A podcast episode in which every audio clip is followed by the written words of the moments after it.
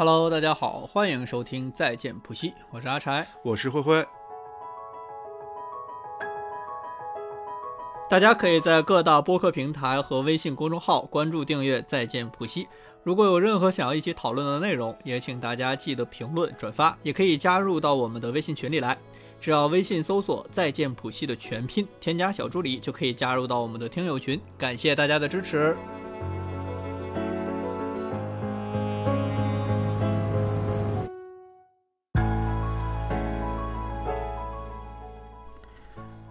感觉就是很久没有说这句话。我刚才还在想了一下，这句话说完之后，我应该接点什么？对，以至于刚才我在听友群，就是我们录制的时候，在听友群说我们新节目正在录制中。还记得就是我们前面的节目一直提，就是听友群最一直每天都会频繁催更嘛，因为我们断的实在太久了，他们已经忘记这个博客了。上次催更还是十天前，嗯，就是十天前，就说明就是他们在我们这个长达快一个半月的停更里，前前期还是做了非常多的努力的，但他们后来发现，就无论有多催更，两位主播甚至都不回复。对，本以为吧，就是因为呃，大家也都知道啊，就是在前期的一些。那个播客节目的准备里，我一直是主张那个呃月更，或者是最多就是一月双更的主播。然后阿柴还是录制的非常积极的啊，但这波呃大面积的停更，这次呢主要是因为阿柴的个人原因，啊，跟跟我的关系不是特别大。但我感觉我只是替你说出来了这句话。对，他在提出就是最近要停更一段时间的时候，我非常痛快的就答应了。但是张辉也没有想到，我说的停更就是其实也就是一个多月，他以为可能要停更一年。对我当初他给我提的时候，我在想说他是不是只是没有时间录制《再见普西》，最近准备把那个无核西梅给捡回来。啊！但是事实证明也发会发现啊，无核西梅停更的时间更久。无核西梅停更了快一年了，甚至最近都没有在读书了，所以无核西梅啊，这个播客很难再继续下去了。说说说为什么又要停这么一段时间吧？张辉，说出你的原因。嗯，我的原因就是我的好朋友呢，他没有分享欲了。那 具体是为什么呢？让我们来一探究竟。哦，我我就是有一段时间，就是什么都不想说。我觉得我的生活没有什么可分享的，然后我也不知道该说什么。我觉得我说什么，大家可能也都不喜欢听。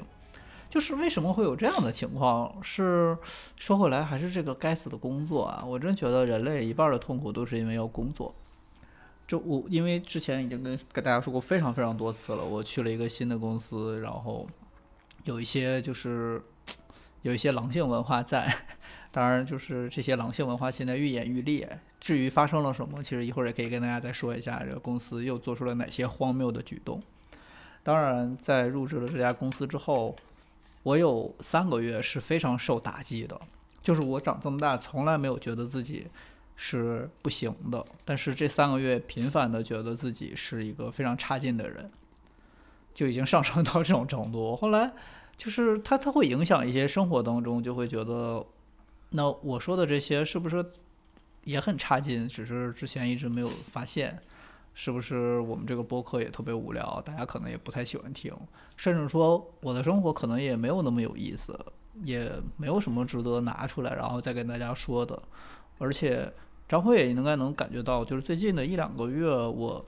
其实连跟他分享自己的生活这件事情都已经非常少了。就是两个原因，就是第一个就是刚才说到的那些，第二个就是我的生活确实也越来越单薄了。就是我除了工作，好像除了工作，然后养了一条狗之外，我生活就就没有什么太多的事情，基本上都是上班遛狗，上班遛狗，就也没有什么可单独拿出来值得说一说的。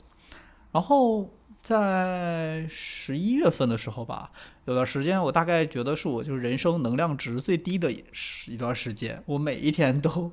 都非常的都不叫丧，就是觉得就是没有什么能量。然后那段时间就是想想把这些嗯一些生活的分支出来的那些那些那些比较有意思的东西都给它切割掉了，比如说我可能我想把播客停更掉。然后我已经很久没有看过书了，我好像游戏也不玩了，然后王者荣耀到现在也很久没有玩过了，嗯，就是这样，没有什么特别就是波澜壮阔的原因，就是我单纯的丧了一段时间。嗯，在刚才这个剧情里，大家可能会注意，我们新增了一个新的角色啊，阿柴轻描淡写的把它说过去了，但是大家有没有听到？就是阿柴真实的养了一只狗。对，养了一只柴啊，所以说他痛失本名。哦，现在他叫小八嘎，我叫大八嘎。对，现在他叫山海经，因为阿柴已经名名字。我马上要拥有自己其他的名字了。嗯，对，这个名字一会儿我们再揭晓。呃，也是那段时间，我记得这个他是我十月底还是十月底的时候接回家的。就那段时间，也就是能量非常低嘛，所以觉得就有一个非常丧的想法，就是觉得好像是自己完全不被需要，就好像谁都不太需要我，大家都能活得挺开心的。然后我就觉得这个想法非常的不好，就是就就对我来说会越来越状态越来越差，所以我就有一天一个一上头就买了一条狗。该说不说，养狗真的很治愈。它真的很需要我，它如果不需要我，它就会拉在我兔毛的地毯上。就是它，我我甚至养了这个狗之后，我每天早上六点半就要起床去遛它，不然它就会一直在那儿叫。它它它的确很需要我，但是 但是就让我的生活更加的就是，它有点过于需要你了。它太需要我了。我晚上回来的时候，它就一直在蹭我，然后好像嗯，对他他他让我最近变得。就是丰富了一些，嗯，让我们感谢巴喜，对对，再见普西那个复更的重要作用。对对对，巴喜现在也不在我这儿了，这又是另外一个故事了。我们一会儿半小时之后揭晓。哦，但是朋友们，就是欢迎养狗的朋友们跟我们分享一下哦，就是真的世界破破烂烂，小狗修修补补，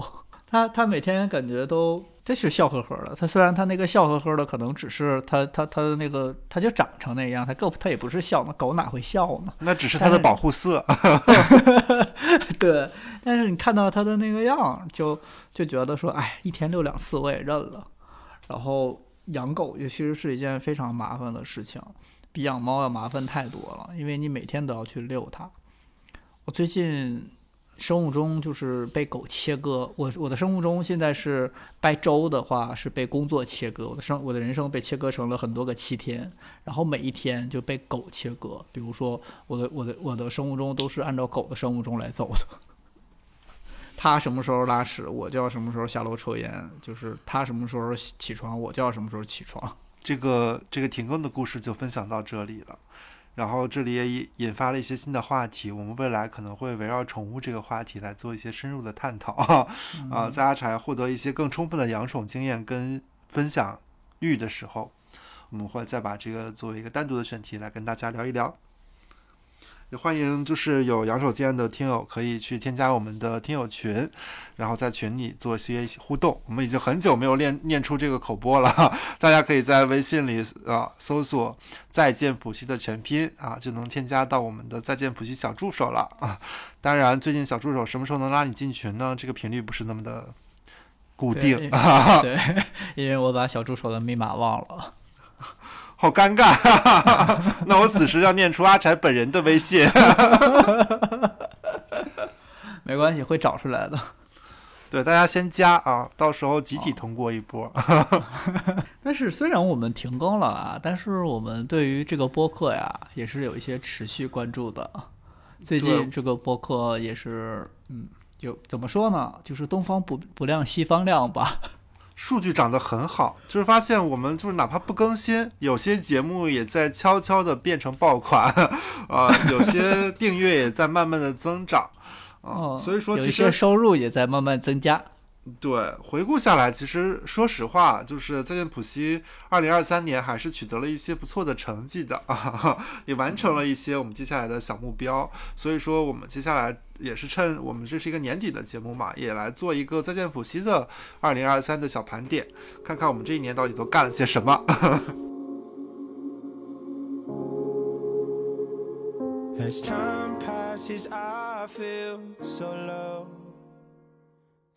首先，我们在年初的时候给自己的这个节目里的，呃 KPI，就是希望今年到年底的时候订阅能够达到五百个啊。第一，我们已经超额完成了这个目标，现在是六百三十二个，我们达成了百分之一百二十五的目标。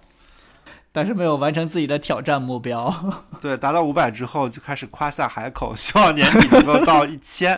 啊！但是我们也是用了两个月的时间没有再更新，啊，主动放弃了这个目标。就是哦，我觉得我们如果后面就是其实更新的勤一点的话，我真的觉得我们是有机会挑战一千的。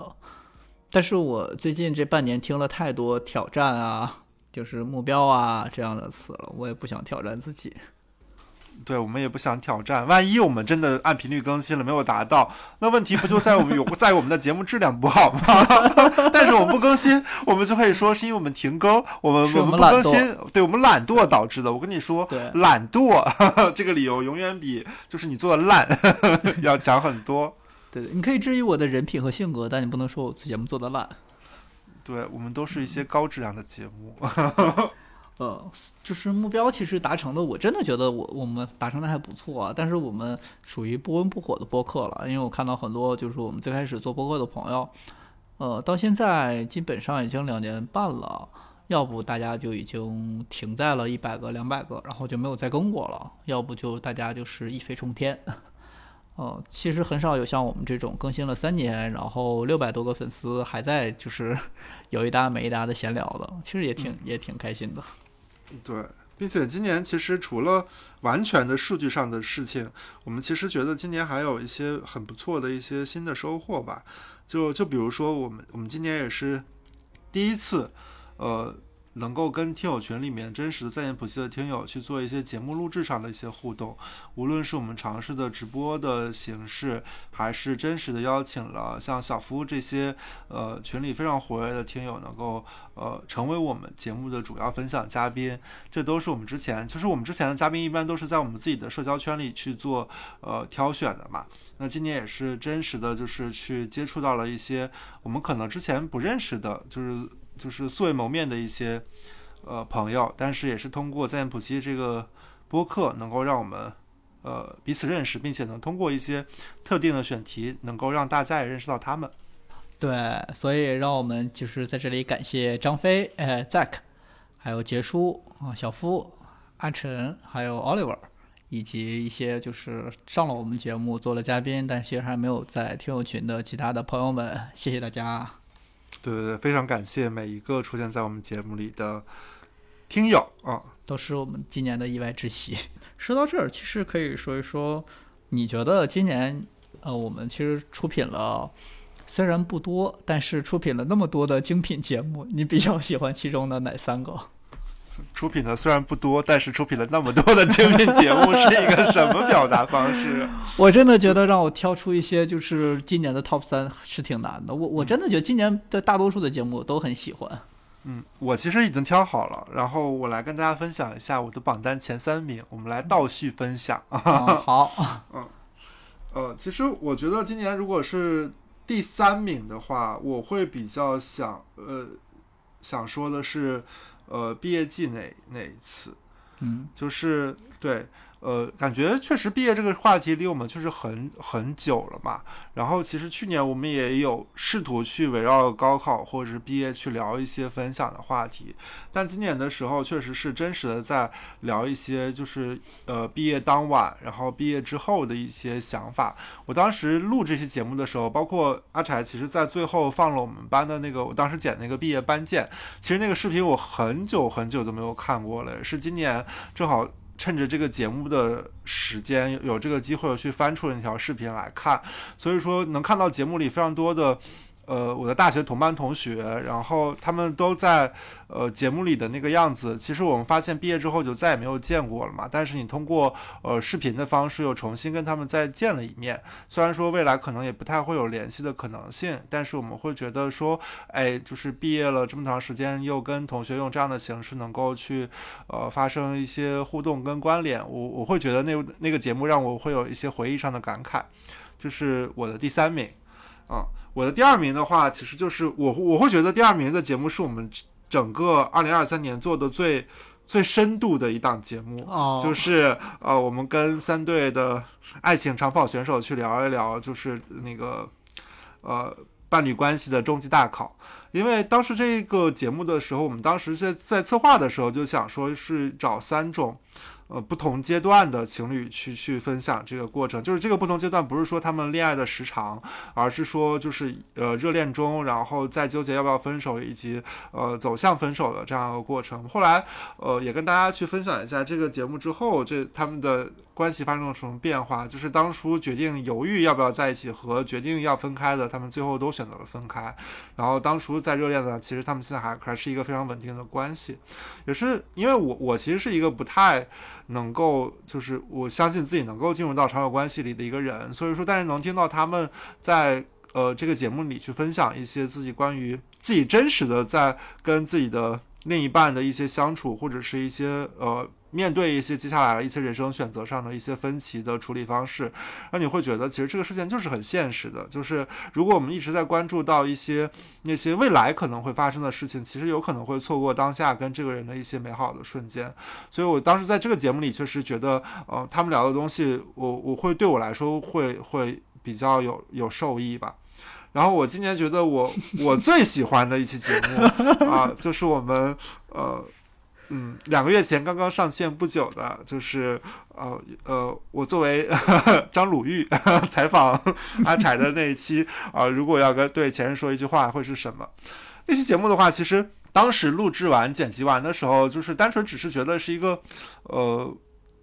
玩闹的一个形式吧，然后就是想去呃窥探一下，就是就是一些。阿柴的一些隐私，但是后来，呃，我们也是因为一会儿会跟大家分享一个契机，就是呃呃一些 呃听众的一些交互，让我们又去点开了这期节目，然后又去听了一遍。我会发现，在这节目里其实聊的挺有意思的，就是说我们在这个节目里，就是当时提的那些问题，包括阿柴的一些回答，我会觉得是真实的，就是呃。在在说真话嘛，就是他对前任的描述也好，或者是对这段关系的一些总结也好，你现在翻过来说，在那个节目里的回答其实都是很理性的，无论是说呃对他前任这个人呃人品上客观上的肯定，包括后面的话这个关系最后走向结束的话，可能双方都会有责任的情况下，呃可能会对他现在的恋情会有一些新的一些想法跟思考。我觉得这个其实也像也也相当于是对。嗯，二三年之前，阿柴的一些啊伴侣关系啊，也是我们在线补习的呃前百分之六十的，就是开篇的这部分的节目，然后做一个收官跟总结。我会觉得那期节目其实聊的还挺又又顺畅，又有一些呃呃想法在里面。这是我的前三名，主要是当时现任就在旁边啊。对，就是没有受到现任的任何的影响跟压迫啊，聊得非常的顺利。嗯，但我的现任显然是一个就是从不会给我一些 压迫，就是和自己的想法的人。我觉得特别好笑的是，我就顺着你说啊，其实我我我跟前任分完之后，到现在，其实在就见过一面，然后就是前一段，就是前前一个星期吧，然后我去朋友的咖啡店，就就就偶遇了一下他。然后当时巨尴尬，我跟你讲过，就我们两个人就是全程就没有说过话，然后一直是我们中间那个朋友一会儿跟我说一会儿，一会儿跟他说一会儿，我们俩中间大概隔了一个整个大厅那么远。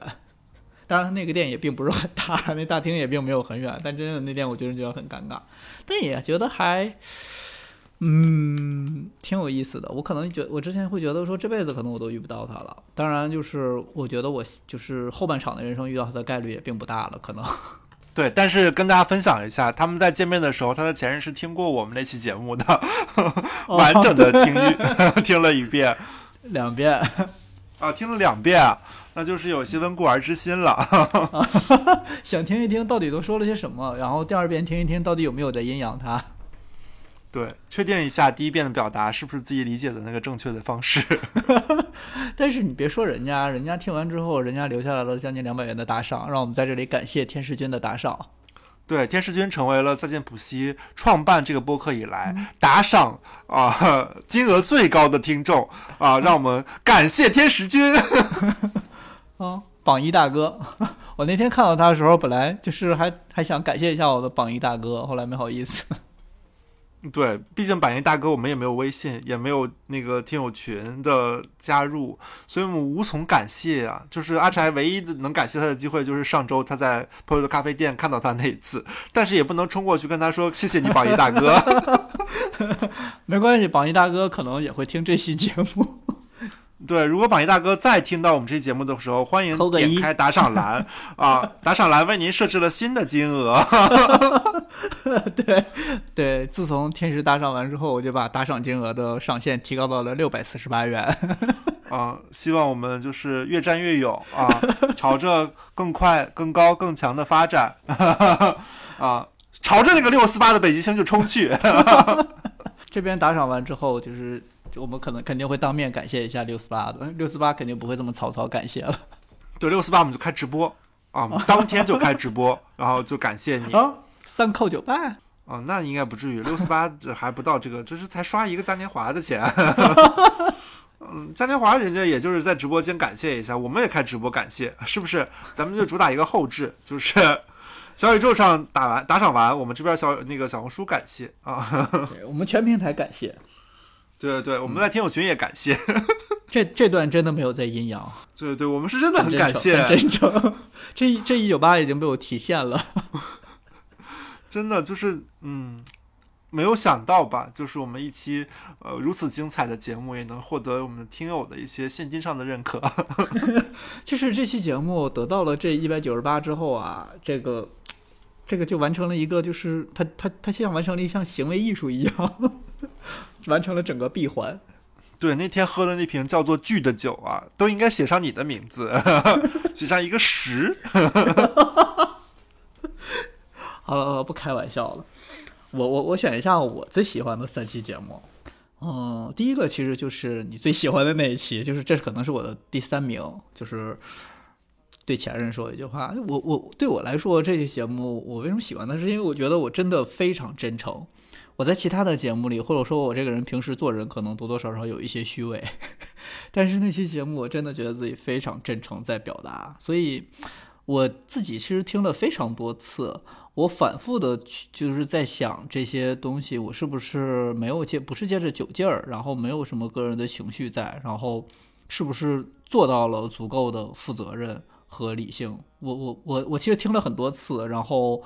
我还把一些我觉得自己可能会引起误会的话全都剪掉了。这这其实是我特就比较喜欢的一期节目。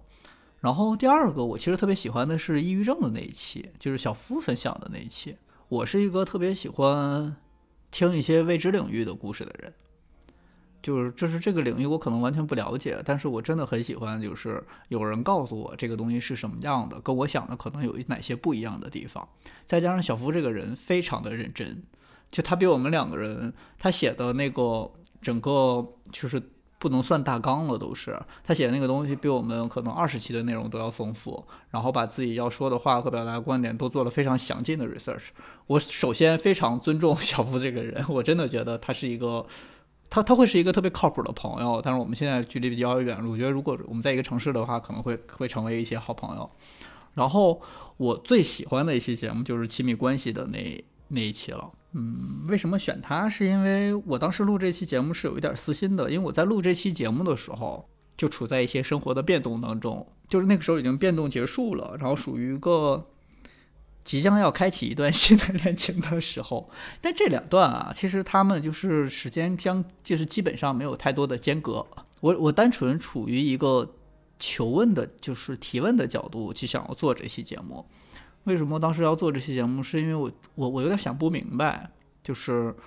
亲密关系应该是什么样的？为什么我身边有的朋友他们能相处十多年，而且那一对朋友是我觉得他们俩不管从性格上、生活上都是完全不太合适的两个人。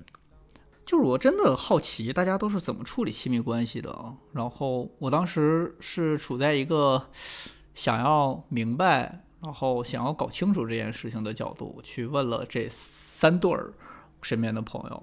然后得到了当当下是得到了一些非常有意思的回答，但是我觉得这些有意思的回答吧，大家也都经过了一些粉饰，比如说这些这些人最后其实都又有了新的故事，然后嗯，也没有成为家人，也挺有趣的。这个行为艺术也完成了闭环，而且这期节目算是一个深度访谈了。我们俩，我相信张辉也是，都是带着一个提问的态度去的，都是希望能够有一些学习和成长。对，并且在这期节目录制的时候，确实是我们我们准备的问题其实有限，但是随着他们分享的越来越多，其实我们也会有更多新的问题，或者说新的。呃，好奇的点吧，就是有些嘉宾在这个节目里的分享，确实是我们意想不到的。对，对，他们在在描述这段感情的时候，或者说他们遇问到遇到的问题的时候，不是那种我们没有经历过的人能够想象到的一个角度，也会觉得就是一个，就是感觉就是边聊边共创的一期节目。说到这儿，其实希望大家能够有一个小的互动，就是听到这里的话，然后如果你也今年听到了我们一些节目的话，希望能够反馈给我们，就是你可以直接在这个地方点评论区，就是告诉我们你最喜欢的哪三期节目。如果有可能，最好的话，其实可以附带一些，呃，喜欢推荐它的原因，这样我们以后可能也更能清楚的知道自己要怎么去运营这个博客。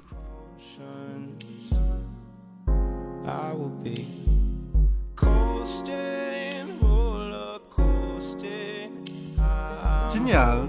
呃，刚才是分享了我跟阿柴最喜欢的两期节目嘛。然后我刚才翻了一下数据，就是今年其实听众最喜欢在线普西的听众最喜欢的三期节目，其实你你有你有看到是哪三期吗？我这边其实已经看到了，就是其实跟我们呃刚才聊的分享的大差不差，就是我们的呃第三名就是呃跟前任说的那句话。啊，现在目前是有六百多个播放。第二名的话，就是我们刚才都分享的那个，我们与呃三对爱情长跑选手去聊一聊亲密关系的终极大考。但是我们的第一名都没有出现在 我跟阿柴的分享里。啊，这期节目呢也成功的挤掉了《甄嬛传》，成为了在线普西目前的整个播客里的 top 三的节目。让我们在此感谢 Zack。啊，学姐手把手教你去夜店。感谢 Zack 前三名啊，Zack 一个人占了两名。哦，Zack 还有一期是什么呀？不是，Zack 就上了两期。哦，你说的是二零二三年的前三名。对，二零二三年的前三名，Zack 一个人占了两名。对，咱们就是说 Zack 呀，还是有一些天赋在身上的。但是很遗憾，就是 Zack 最近就是刚做完了手术，正在养病。我们也希望 Zack 能够。早日康复啊！呃，update 一下，上次跟你说的是准备做手术，然后后来没有做手术，现在已经在家养病的。啊？什么叫最终没有做手术啊？就是对对对，觉得还是可以保守治疗一下，因为手术其实就是会有一些风险，好像。啊？那我看他前两年前两天分享的不是做完手术了吗？人设了？哦，那只是人设啊。那我们就是等 Zack 就是养病结束之后，也来跟大家分享一下，就是互联网上的人设跟实际人设的有些差别，到底是在经营什么？学姐手把手教你立人设啊，可能是为了休病假吧。还是要感谢 Zack，Zack 真的很厉害。这两期节目，但我们为什么没有选择夜店呢？是因为我们两个人都不喜欢去夜店吗？并且这个节目的那个数据增长吧，还是有，就是伴随着一些学生群体的爆发，就是他在暑期，就是高考结束之后的那个七八月啊，哇，流量蹭蹭蹭的涨。对，大家都希望真的有一个就是姐姐来教大家怎么去去夜店，结果点进来之后发现是一个男男嫂子，教大家怎么去同性恋酒吧。我们这样吧，我们争取就是二零二四年找到一个真的学姐，给大家分享一些 呃成功学的故事。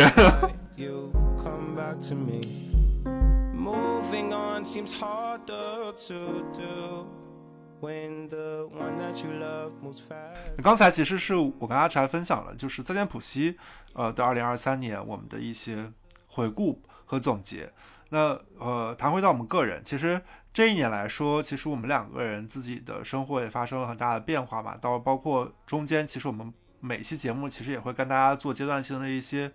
分享啊。但是就是呃二 对对，然后现在十二月了嘛，就是我们还是觉得有必要再去回看一下这这一年自己给自己做一个总结。所以说接下来是我们的个人总结时间。我我二零二三年的策略就是拥抱变化。我我觉得我当时。刚入职这家新公司的时候，就是给自己的呃想法就是拥抱变化。后来发现我想的还是太浅了，就是它这个变化呀太大了。我觉得我二零二三年一整年，我算了一下，我二零二三年一共搬过五次家，荒谬吧？这一平均两个月就要搬一次家。嗯，换了一份工作，对，然后狗又不在了。哦，狗没有那个是发生一些意外，狗只是现在不在我的身边。就是我感觉我二零二三年一直在变化，我冲就是永远在冲动和为冲动买单。嗯，在自己三十岁之前，最后冲动一把，冲了一发大的，越冲越勇，越冲越复杂，激流勇进。对，二零二三年的时候冲了一把大的，梭哈了一把，然后觉得自己摇摇欲坠吧，但是现在还在咬牙硬挺着。希望就是即将到来的三十岁能够让我更自由，财富和精神都能更自由。我觉得顺着阿柴说吧，我的二三年其实是往更自由的方向去发展了，就是包括今年也是口罩结束之后第一年嘛，我也是真实的有在取悦自己，就无论是就是五一假期还是暑期，包括马上的跨年，就是给自己安排了非常多段旅行。会觉得在旅行，尤其是出国旅行的过程中，里面能够去找到一些自己独处也好，然后去找自己喜欢的东西那种快乐。我会觉得旅行的过程中会让人觉得就是一种，呃，更自由的一种方式。然后第二部分的话，我会觉得，呃，我会找到了一些生活的一些新的，呃，新奇的点吧。就是尤其是呃，今年年底十一月的时候开始接触到瑜伽这个运动。包括我最近就是有有非常高频的在在练习瑜伽这个事情，你会发现一开始我我我想练瑜伽，单纯是因为我比如说什么后侧链和肩颈比较紧张，想去做做拉伸啊之类的这种功能性的目标。但你会发现有的时候你在上了这节课的时候，你在上课那个过程中，呃，有可能会真的非常累，或者说，呃，你你会在一些动作做不到的时候会觉得沮丧。但是你做完了整套的这个习练之后，然后你你会发现，就是人会变得非常的轻松。这个轻松不单纯是那种经过拉伸之后，你会觉得呃肌肉也好，然后关节也好能，会得到一个更好的伸展，而是说你你会会有一个更。更释然、更放松的一个生活态度，包括我特别喜欢，就是我现在瑜伽馆，就是你上课之前会把那个手机给锁起来，你会发现，就是你在这一个小时或者两个小时的时间里面，你会发现你其实不太需要手机，并且你在那个时候你会发现，你就是你也不会在意，就是说这两个小时有没有人找你，或者有什么事情需要你来处理，你在那个时间段里，你就是在沉浸在呃自己的瑜伽的习练里，你会发现。呃，尤其是我，我上周就上了这种八九节课下来之后，你发现，你真实的觉得没有人找你的时候，这个世界就不会围着你转，就相当于说你只你只需要照顾好照顾好自己的世界就可以了。我我我前段时间也在抖音上刷到一个也是嗯年满三十，然后呃年满三十一岁的一个博主，他会觉得就是三三十之后会会更做自己，然后更能够更更自由吧。我会确实是在这。三今年二零二三年算是我三十岁的第一年嘛，然后你确实是能感受到这个状态，也希望明年能够就是继续保持下去。不知道你们有没有上过瑜伽？我昨天跟张辉去体验了一下那个瑜伽，就整体下来啊，就非常的疗愈，真的非常的疗愈。就是人我我之前上的都是一些就是比较激烈的团操，然后就是教练在舞台上发疯，带着底下人在底下撒泼。那个瑜伽那个教练啊，就是轻声细语，想象自己。在一片河川里，什么？想象一滴水从你的头顶流到脚尖，然后我们两个人那个脚，就大家说到这儿的时候，大家就拿那个小毛巾蹭把那个腿掰成一个直角形，然后那个腿伸的笔直。我们两个人那个腿就是一个，就是就是就是两两就是两两坨钢筋，然后在那大家感觉大家都在享受微风和雨滴的时候，我们两人在用力的掰那自己的那个腿。但我不知道那个情景，那个那个情节下你有没有就是被疗愈到。我真的觉得很辛苦，因为我在那个状态下选择了一个我能够做到的最大的幅度。因为当时所有人都拿小毛巾嘛，我就知道我做不到，所以我拿了大毛巾。所以说我在拿用大毛巾做那个动作的时候，没有觉得那么的呃艰难，或者是那么的挑战。但反而看到阿柴，就是他明明做的动作跟我的幅度差不多，却仍然坚持用小毛巾的时候，你就能看到一个 二十九岁的年轻人在生命的生活里苦苦挣扎的状态。不瞒你说，我在没有手机的那一个小时里，满脑子都在想我工作上的代办，然后拿到自己的手机，发现果然没有人找我。对，但毕竟是阿柴的第一节瑜伽嘛，会觉得说可能还没有那么快的能够理解到，就是这这个这个事情，并且他还没有到年纪啊，希望他对马上就要到来的三十岁能够会获得一个更轻松的人生。我我其实想了一下，我的人生好像只有到二零二三年的时候才不开才开始不轻松。并且是自找的 哦，就是二零二三年的上半年还是比较轻松的。一个车间女工变成了互联网民工。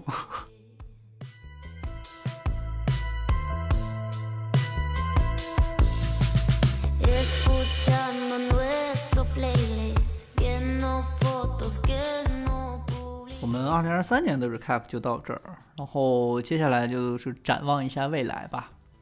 咱们也给二零二四年定下一些就是挑战目标和激进的一些目标。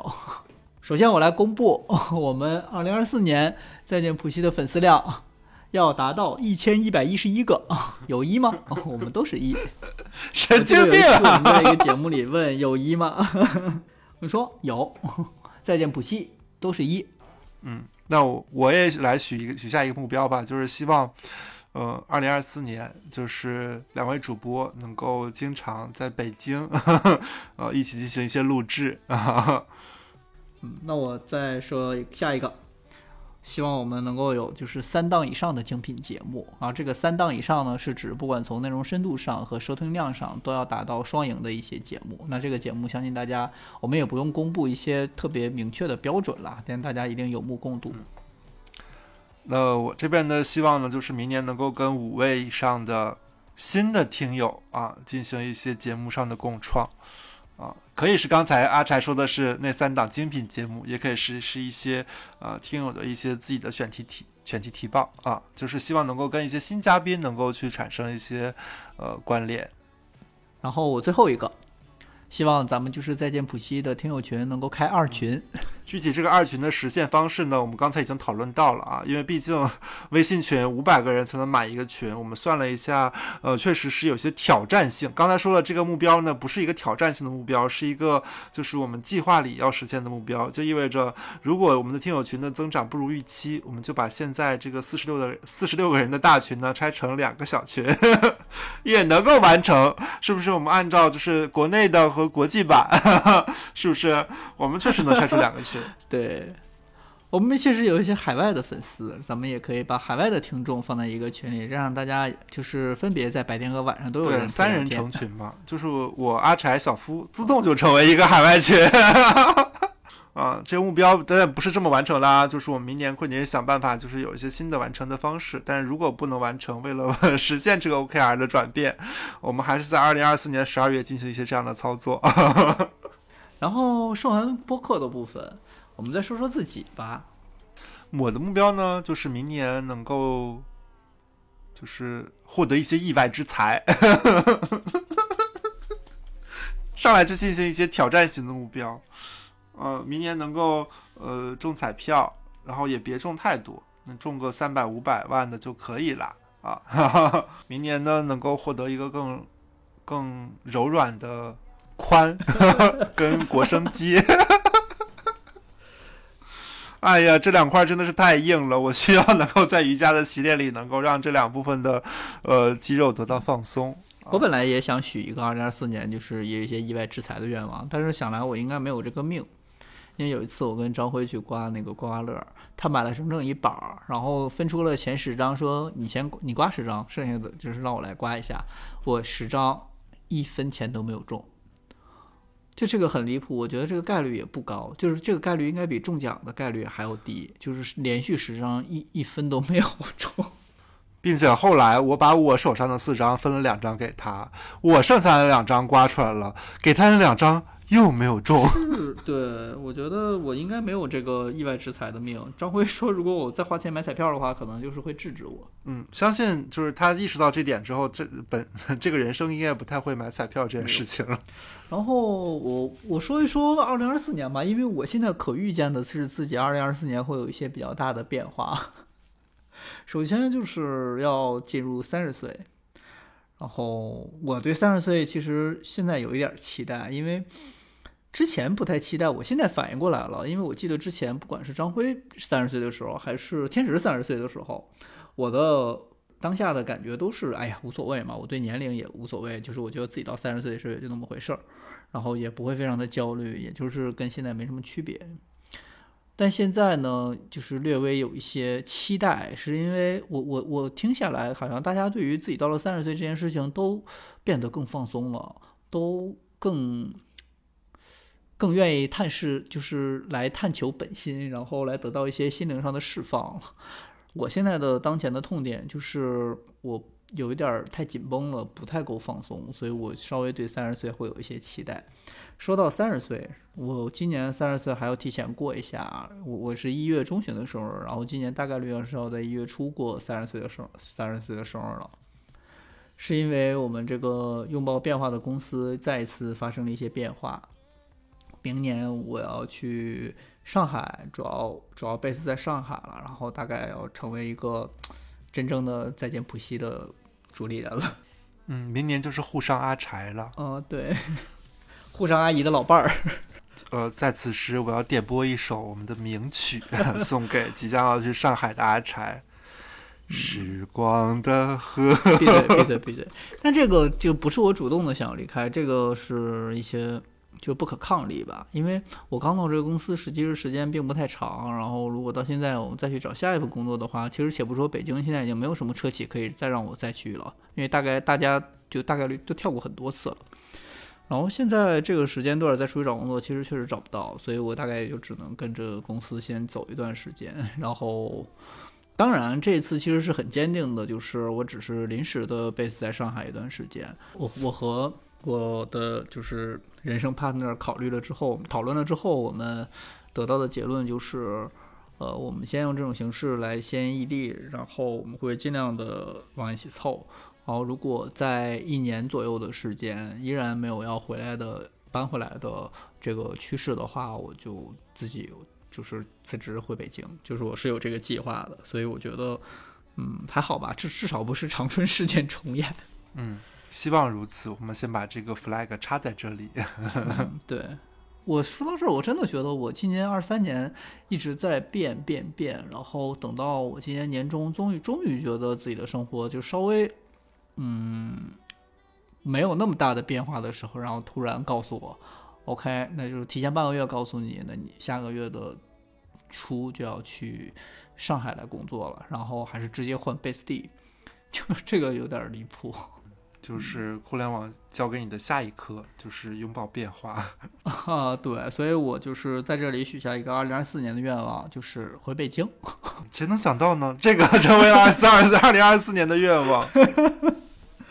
对我，我真的很想回北京，就是我不想再去其他城市生活了。目前，嗯，好想把这个这句话放给二零二一年的他呀，在工体的那个路口。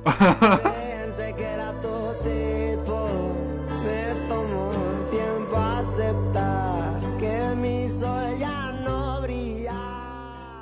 这差不多就是我们今天想要跟大家分享的一些事情吧。其实，因为确实觉得，如果再不更新的话，大家真的就跟群里面刚才我们一位听友说的，就是他都差点忘了我们曾经关注过《再见普西》这个播客。对，可能真的伤了人家的心吧。希望这个节目。上线之后啊，他能够最好是第一时间给我去听，听完留言，对，一定要在某一个时间段给到我一个最喜欢的年度三个节目，以及在第二年参与到我的一期录制里来。对，如果这个不不评论、不分享、不点赞，然后也不在群里互动，我们就把他踢出去，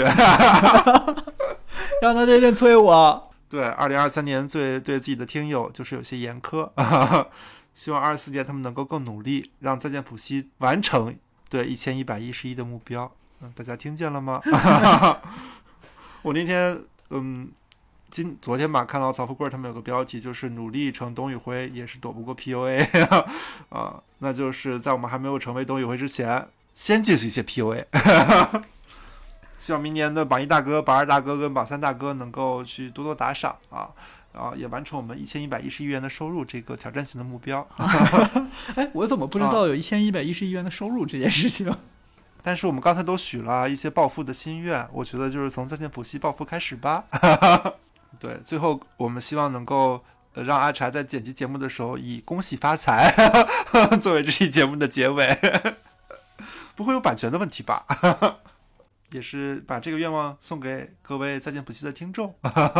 希望大家二四年能够多多的赚钱，然后多多给我们的打赏和投币。如果大家就是没有什么投币的动力的话，我也可以分享一些就是大家其他人的隐私。嗯对，就是大家把自己的前任都分享一下，然后把节目让不小心让前任听到，前任也可能会给你打出一百九十八元的奖赏哦。可惜我们现在没有这个档位了。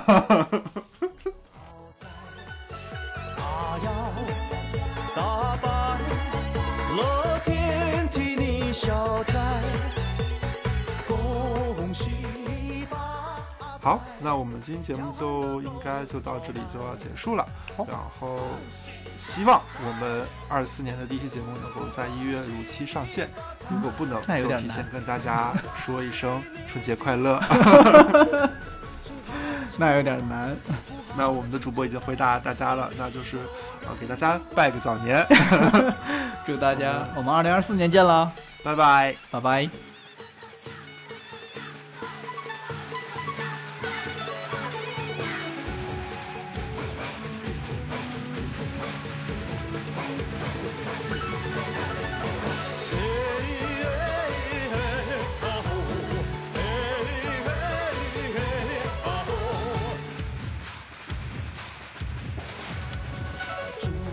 笑口常开，用心把爱去灌溉，明天的我们更厉害。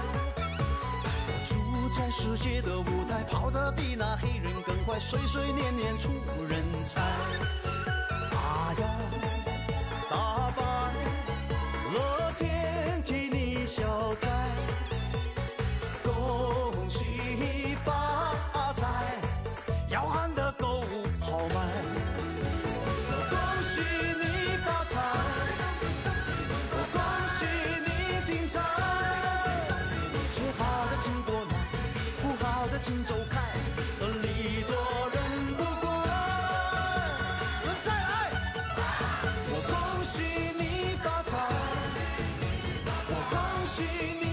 从好的请过来，不好的请走开，而你多。